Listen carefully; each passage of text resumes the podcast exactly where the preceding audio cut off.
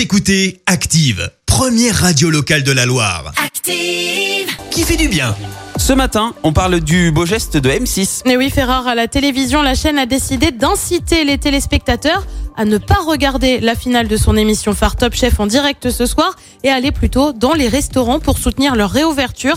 La chaîne, les chefs et les candidats de l'émission invitent les téléspectateurs à regarder la finale en replay. On peut voir le conseil dans une bande-annonce diffusée sur la chaîne, mais aussi dans des publications sur les réseaux sociaux et des encarts publiés dans la presse écrite. L'initiative est d'autant plus originale que Top Chef réunit un peu moins de 4 millions de téléspectateurs en moyenne à chaque émission. Merci. Vous avez écouté Active Radio, la première radio locale de la Loire. Et vous êtes de plus en plus nombreux à écouter nos podcasts. Nous lisons tous vos avis et consultons chaque note. Active. Retrouvez-nous en direct sur activeradio.com et l'appli Active.